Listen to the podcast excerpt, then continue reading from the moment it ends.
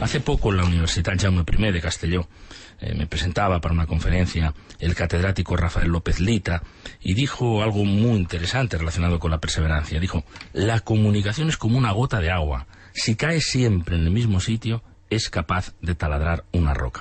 Así que apliquémonos a ello y además de diseñar todo lo, lo mejor que podamos la comunicación, hagámonos la idea que no basta con decirlo una vez, es necesario perseverar si se quiere tener éxito. Siempre tenemos que estar aprendiendo y siempre tenemos que hacerlo con ganas y con ilusión. Esto no es el final, es el principio.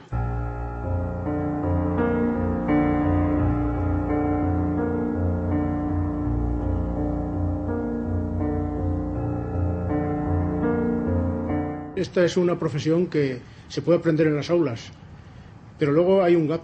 Cuando se termina la carrera, si se aprendió en las aulas, hasta poderse incorporar a un puesto de trabajo, harían falta uno o dos años de rodaje y creo que eso no debe ser así. Mirar al futuro por dos razones, porque espero que este primer seminario no sea el único seminario, sino que ocurra como en Madrid, que después del 1 venga el 2 y después el 3. Hoy tenemos la inauguración de la quinta edición del seminario Creatividad en Vivo que ofrece Macan a, a esta universidad.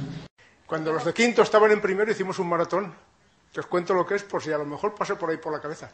Estuvimos, estuvimos en la Ciudad de las Artes y las Ciencias haciendo una campaña de la Ciudad de las Artes y las Ciencias 24 horas ininterrumpidas, haciendo presentaciones.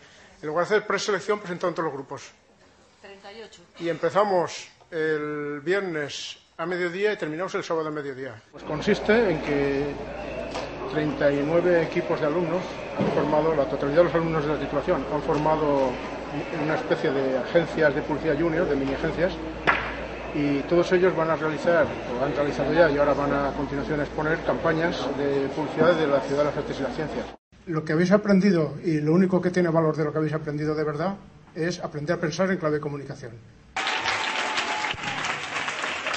Y esa fusión de sociedad civil y academia es el único motor de progreso que nos puede sacar adelante ahora y siempre. No estamos dispuestos a que la docencia que recibáis, los estudiantes, sea solo las clases normales, sino que dentro de ese, instrumento que tenemos, que hemos denominado Escuela de Comunicación, incluimos toda una serie de actividades en las que los congresos quizás sean la más importante, y este es uno de ellos, y un pilar fundamental de la escuela.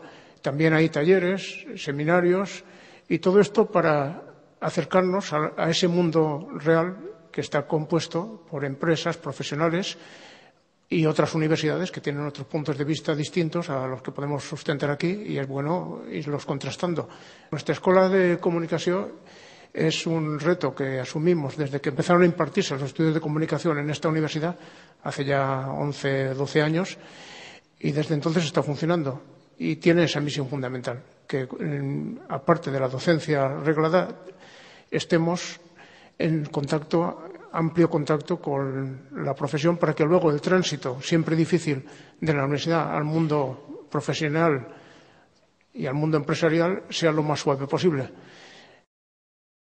Eh, la otra parte que quería hacer referencia también es la investigación, que es el otro pilar para la universidad. También, aparte de lo que en este congreso los estudiantes pueden aprender, nosotros también aprendemos, porque estamos en contacto con ponentes que son de primer nivel. La investigación, si siempre es importante, Ahora es mucho más importante, porque el no estar investigando permanentemente nos dejaría fuera de juego. Me ha gustado considerar la universidad como un ámbito de, libertad. Creo que son dos palabras consustanciales, universidad y libertad.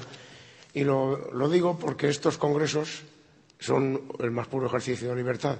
Por eso la, la única forma de combatir la crisis es una actitud activa y activa en todos los sentidos. Es decir, hemos de estar pendientes de lo que pasa a nuestro alrededor, recoger información, leer. En ese ejercicio de libertad también hemos de pensar en, ser proactivos, por ejemplo, el autoempleo, el tener la capacidad de generar empresas.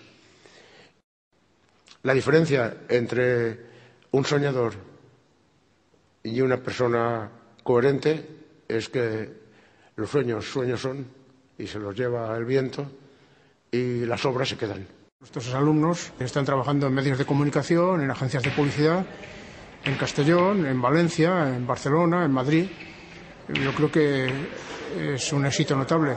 Y en cualquier caso, eh, nuestros estudios han servido eh, como un revulsivo económico y social importante en Castellón, que no había estudios de este tipo anteriormente y que la necesidad para el desarrollo futuro de empresas y otras instituciones es vital.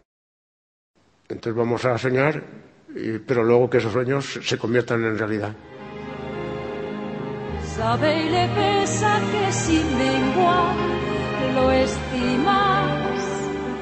Llegamos tarde a veces sin conocer que a veces con un sencillo gesto al fin podría decirte que si vas así dejo.